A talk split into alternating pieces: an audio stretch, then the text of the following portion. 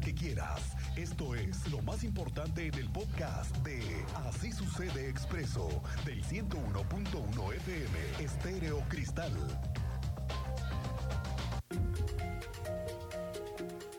Se viene confirmando el rumor. Los analistas deportivos con los que permanentemente hablamos, Víctor Monroy, Roberto Sosa, nos dicen que es solo cuestión de días para que se concrete el acuerdo por el que posiblemente los Gallos Blancos van a tener otro dueño, un grupo empresarial que sí tenga interés en invertirle al equipo y al espectáculo. Ya se sabe que el grupo caliente, de donde pertenecen hoy los Gallos, tiene cero interés, sí, cero interés porque el equipo destaque y salga de los últimos lugares de la tabla. Y lo que se necesita es certeza de qué grupo empresarial podría quedarse al frente de las operaciones del equipo. Hoy ya se ve más claro que familia podría estar detrás de la operación financiera. Tú sabes más de esto, Andrea Martínez. Muy buenas tardes, bienvenida. ¿Qué tal, Miguel Ángel? Muy buenas tardes y también a toda la audiencia. Pues así es, sería una buena noticia para Querétaro si la familia Achar compra al equipo Gallos Blancos. Así lo manifestó el día de hoy el gobernador del estado, Mauricio Curi González. Esto luego de que se dio a conocer, bueno, que esta familia está pues ya a detalles de comprar al equipo local y que para que esta operación se concrete ya solamente, bueno, pues se necesita que la asamblea de dueños dé el visto bueno, la cual, bueno, pues se estima que será en los próximos días. Y bueno, el gobernador reveló que ya se, eh, pues ya se había reunido con estos inversionistas hace un par de meses, donde le informaron que tenían intención de comprar al equipo. Escuchemos eh, esta información que da a conocer eh, este día el gobernador del estado. Me reuní con ellos hace un par de meses cuando yo sabía que tenían la intención, vinieron a verme y creo que es gente muy reconocida, con un gran prestigio y que en caso que ellos sean los nuevos dueños de este gran, de este gran equipo, creo que también es una buena noticia para que y bueno, también Curi González destacó, como ya lo escuchábamos, que esta familia está conformada por gente reconocida y de gran prestigio.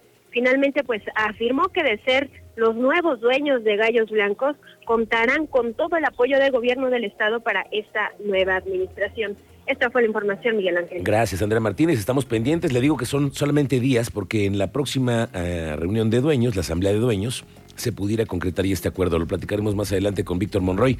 Alcaldes y encargados de seguridad de la zona metropolitana coincidieron en reforzar la seguridad en sus zonas debido a la importancia económica que representa la temporada que viene, que es la de diciembre. El alcalde de Corregidora, Roberto Sosa, dice que arrancaron los operativos de protección civil y seguridad pública para brindar seguridad a la gente que acude a las plazas comerciales y a los comercios. En el municipio del Marqués, el alcalde Enrique Vega dice que el trabajo con las autoridades en la zona metropolitana es coordinado. Incluso de cara a la temporada, afirmó que con la coordinación será constante en patrullajes, en tanto que el alcalde de Huimilpan, el señor Guzmán, reconoció el trabajo conjunto de los tres niveles de gobierno, asegurando que su municipio está actualmente en paz y tranquilidad. Destaca la labor de su secretario de Seguridad y dice que existe una buena coordinación con los demás municipios, en tanto que aquí el jefe de la policía de la ciudad, Juan Luis Ferrusca, dijo que con la derrama económica se preparó un operativo importante en corredores y plazas comerciales, además de bancos. Estamos ya, ahorita ya comenzando la temporada navideña, ya estamos con todos los operativos, tanto de protección civil como de seguridad pública, para las plazas, para toda la zona comercial, esté la gente con, tranquilidad haciendo sus, sus diferentes compras. Querétaro cuenta con uno de los refrendos más bajos del país para los taxistas, a ver si los taxistas están en el mismo acuerdo, además de que existe un nuevo marco normativo para brindar disque piso parejo y regularizar los servicios que hay en la demanda. El director de la Agencia de Movilidad, el señor Gerardo Cuanalo, dijo que en el marco de la conmemoración del Día del Taxista y atendiendo las necesidades del gremio, ya se logró disminuir el costo del refrendo que pasó de 80 a 15 unidades de media y actualización. Es decir, 3.920, ahora pagan los taxistas 1.900 pesos solamente por el eh, refrendo. Dice que el refrendo actualmente se puede realizar en las plataformas digitales y que también hay una simplificación del trámite. ¿Quién no ha tenido problemas? ¿Quién no ha tenido problemas con algún vecino? Que si el ruido, que si la basura, que los perros, las fiestas, la dirección de mediación aquí del municipio de Querétaro ya atendió más de 10 mil personas que hasta el mes de noviembre habían acudido por diferentes conflictos entre particulares. El director Marco Antonio Colín se informó que abrieron 5.575 expedientes, principalmente por conflictos vecinales, condominales, por daños, deudas, eso sí, deudas que se prestan allí los vecinos y algunos conflictos familiares. Estas situaciones se han resuelto por la intervención de la autoridad y recuperaron hasta 2.3 millones de pesos. Eh, ¿Cuáles fueron los temas principales de, este lapso de tiempo de enero a noviembre? Fueron principalmente los temas vecinales en 2.353 eh, casos que fueron presentados a la Dirección de Mediación. Temas condominales también eh, fueron muy recurrentes durante este periodo de tiempo. Se atendieron a 1.520 asuntos referentes a temas de mediación condominal. Elementos de la Fiscalía General de la República, pertenecientes a la Policía Federal Ministerial, llevaron a cabo una diligencia de cateo en un predio del municipio de Corregidora, donde aseguraron un inmueble y un tractocamión. Fíjese que la acción se originó a raíz de una denuncia presentada por elementos de la Policía Municipal, quienes informaron que mediante el seguimiento por un GPS ubicaron un vehículo tractocamión tipo plataforma y en el interior de una bodega, en las cercanías de las colonias Villalba, La Vida y San Ángel, esto en el municipio de Corregidora, y así las operaciones que han estado dando en este municipio. El teniente Mérida tiene más. Cuéntanos, teniente, muy buenas tardes. Muy buenas tardes, Miguel Ángel. Buenas tardes a nuestra audiencia. En efecto, parte del operativo que llevó a cabo la Policía Municipal de Corregidora logró la detención de siete sujetos cuando estaban descargando un tractocamión, esto en un camino de terracería en la comunidad de Presa de Bravo, ahí no pudieron acreditar la legal, eh, comprobar lo de la mercancía, al final son detenidos los siete y presentados ante la Fiscalía General de la República para darle seguimiento a las investigaciones y para conocer de dónde procede tanto la unidad del tractocamión como la mercancía. Mientras tanto, camión, mercancía y siete detenidos fueron puestos a disposición de la Fiscalía General de la República, donde también se llevó a cabo una diligencia tipo cateo, fue en el municipio de Corregidora por parte de la FGR, cercano a la colonia Villalba, La Vida y San Ángel, donde elementos pertenecientes a la Policía Federal Ministerial llevaron a cabo esta diligencia en un predio donde fue asegurado un inmueble y un tracto camión. Este fue localizado mediante el GPS que les daba la señal. Ahí se acudió la Policía Federal Ministerial y peritos y el Ministerio Público Federal hicieron la diligencia y localizaron el camión y el predio ahora también ya está asegurado para conocer qué hacía ahí la unidad fue gracias al GPS con lo que pudieron ubicar esta unidad.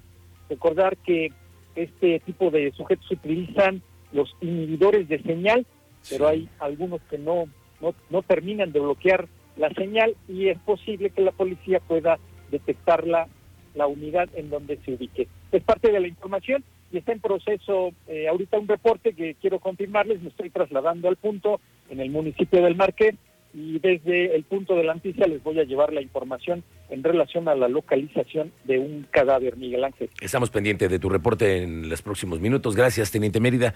Pendientes. Aquí hay una buena noticia. El IMSS en Querétaro confirmó la novena procuración multiorgánica en el Estado, gracias a la generosidad de la familia de un joven de 31 años de en lo cual brinda una nueva oportunidad de vida a tres pacientes que se encuentran en la lista de espera de un órgano o un tejido. Resulta que el joven presentó una muerte encefálica por un evento vascular y los familiares del paciente dijeron que sí a la donación y con ello permitieron que la eh, cirugía se pues trascendiera.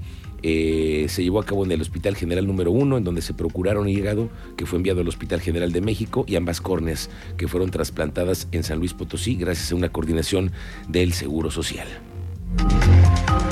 Oiga, el oficial mayor del gobierno, Mario Ramírez, reveló que ya fueron enajenados nueve inmuebles de un total de 23 que se tienen disponibles, con lo cual se obtuvieron ya 56 millones de pesos por la venta de estos inmuebles fue a partir de subastas que se realizaron con el objetivo de recaudar 247 millones de pesos que se necesitan para obras sociales. El oficial mayor dijo que ya se llevaron a cabo dos subastas en donde los compradores se interesaron en adquirir ese tipo de inmuebles. Son 23 inmuebles con un valor avalúo alrededor de 247 millones y este ya en la primera ronda se, subastaron 8 o 9, no, eh, en la segunda también alguno que otro y en la tercera esperamos que se vendan más. Ayer le estábamos dando a conocer de lo que sucedió con un accidente de un transporte escolar del municipio que cayó en un bache. ¿Qué bache ni qué nada? Es una zanja. Esto no es bache. Hoy el vocal ejecutivo de la CEA, Luis Alberto Vega, reconoció que este bache en donde cayó ayer el camión en, plaza, en la colonia Las Américas, perdón, es responsabilidad de la CEA Qué bueno que ya se hicieron responsables. Se trata de una fuga de agua que había sido reparada, por lo que ya trabajan en el lugar para que no vuelva a presentarse este incidente. Sustazo que se llevaron ayer los que iban en el camión, afortunadamente no pasó a mayores. El gobernador Mauricio Curi dice que respeta la resolución de la Suprema Corte de Justicia de la Nación sobre declarar inconstitucional la ley electoral del Estado de Querétaro. Consideró que en su momento va a tener que revisar y volverse a legislar en el Congreso, pero por su parte el secretario de Gobierno, Carlos Alcaraz, dijo que después de que concluya el actual proceso electoral, que va a ser hasta junio, se van a llevar a cabo las mesas y las reflexiones necesarias para construir y fortalecer un nuevo proceso electoral. Eh, no, siempre respetar las, instituciones y tendrá que hacerse, como dice la Suprema Corte, y tendrá que volver a legislar la, legislatura. ¿Cuál fue el fallo que hubo en la legislatura? La verdad es que no, no sé el fondo, pero bueno, si, si, la, si la Suprema Corte dice que, que está mal, lo tendrán que volver a hacer. No, no pega para las elecciones que vienen, sino para el 27.